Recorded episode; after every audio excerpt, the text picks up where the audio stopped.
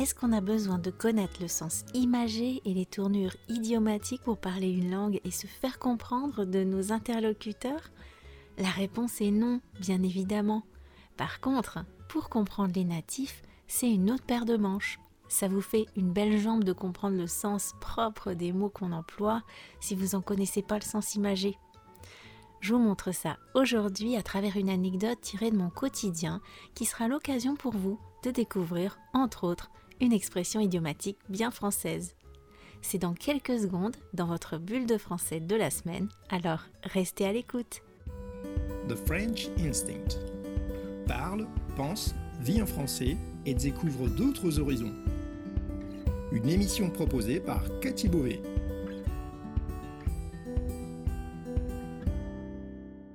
Vous écoutez le podcast The French Instinct, une bulle francophone pour vous immerger dans le français authentique et vous perfectionner tout en vous proposant un moment de détente, de découverte et d'inspiration. Moi c'est Cathy, je suis française, prof de français langue étrangère passionnée par les langues et tout au long de ces émissions, on parlera de la vie de tous les jours, de la langue française, de la France, mais aussi d'autres langues, d'interculturel, d'apprentissage Bienvenue dans ma bulle.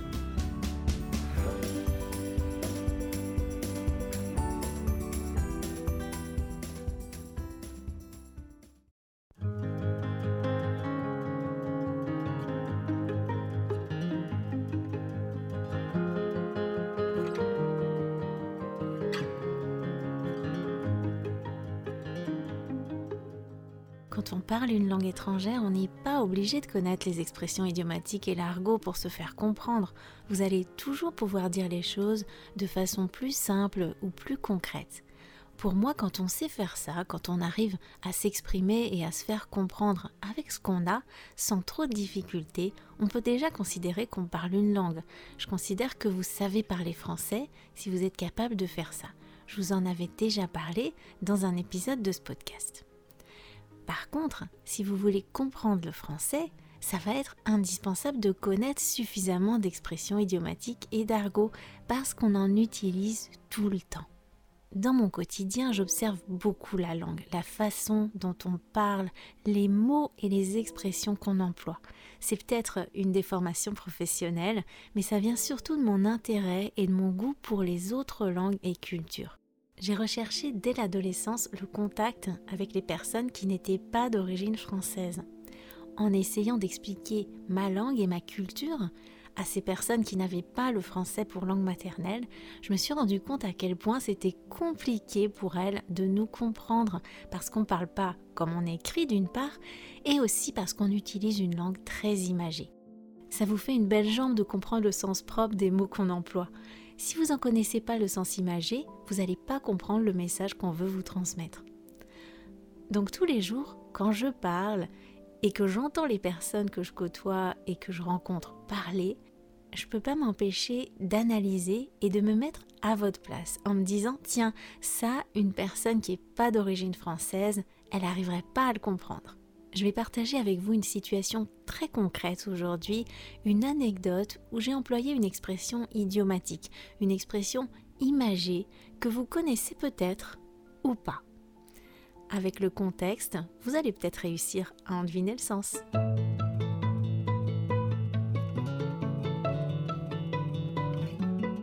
C'était l'anniversaire de ma fille il y a quelques semaines.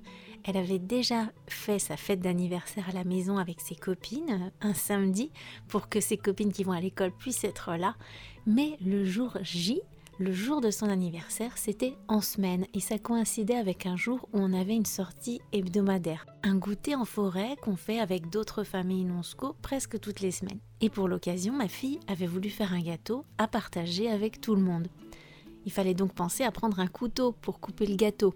Ma fille est grande maintenant, donc elle gère beaucoup de choses toute seule, elle a plus besoin de moi euh, pour faire de la pâtisserie par exemple, ni pour préparer ses affaires quand on va quelque part.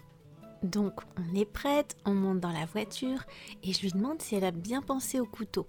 Elle me dit que oui, qu'il est dans son sac à dos.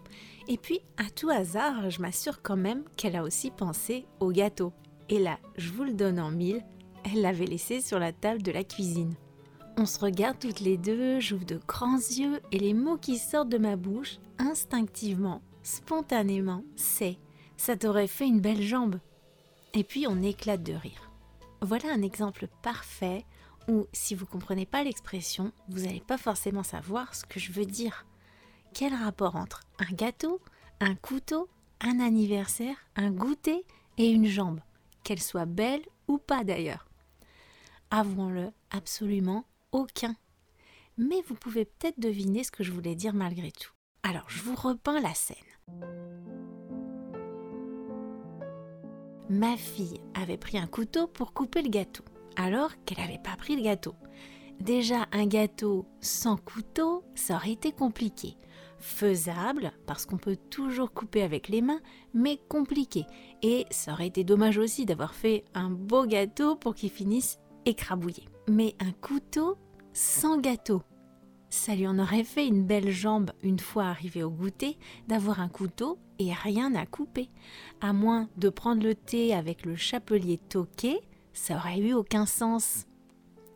Ma fille serait arrivée, elle aurait dit à tout le monde que c'était son anniversaire et qu'elle avait fait un gâteau pour l'occasion, et puis elle aurait réalisé que ni elle ni moi, on avait pris le gâteau. Alors elle se serait retrouvée avec son couteau dans les mains sans rien pouvoir en faire. Ça lui aurait servi à rien. Voilà ce que ça veut dire. Ça lui aurait fait une belle jambe. Ça lui aurait servi à rien. Il y aurait eu quelque chose de comique et d'ironique et même de légèrement tragique dans l'histoire. Elle aurait été déçue. Bien sûr, j'aurais pu exprimer cette idée telle qu'elle, sans utiliser l'expression imagée, mais comme on dit, une image valent mille mots. Cette expression, elle transmet bien plus d'émotions. Elle ajoute de la subjectivité et une pointe d'ironie.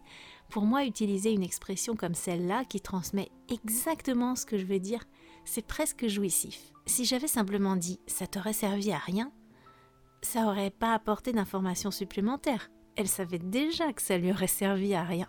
Pourquoi j'aurais dit ça? Alors qu'en disant ça t'aurait fait une belle jambe, j'ajoute une pointe d'humour et une connivence se crée entre nous, une certaine complicité.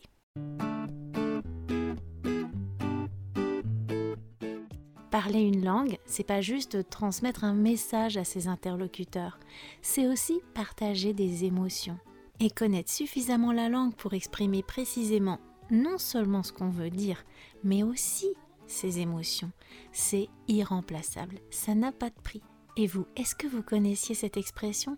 Est-ce que vous arrivez à trouver les mots justes pour transmettre avec précision ce que vous voulez dire et faire partager à vos interlocuteurs en français? J'espère que cette anecdote vous aura amusé et j'attends vos réactions. Vous pourrez accéder comme toujours à la transcription de cet épisode en cliquant sur le lien situé dans la description. J'y ajouterai quelques notes explicatives utiles. Je vous souhaite une très belle fin de semaine, un bon week-end et je vous dis à la semaine prochaine. À plus. Merci d'avoir écouté cette émission. Si vous voulez discuter de ce qui a été abordé dans cet épisode, accéder à la transcription et me suivre sur les réseaux sociaux, allez sur mon site www.thefrenchinstinct.com. Vous trouverez le lien direct vers cet épisode dans la description du podcast. On se retrouve au prochain épisode pour une nouvelle bulle de français. À bientôt!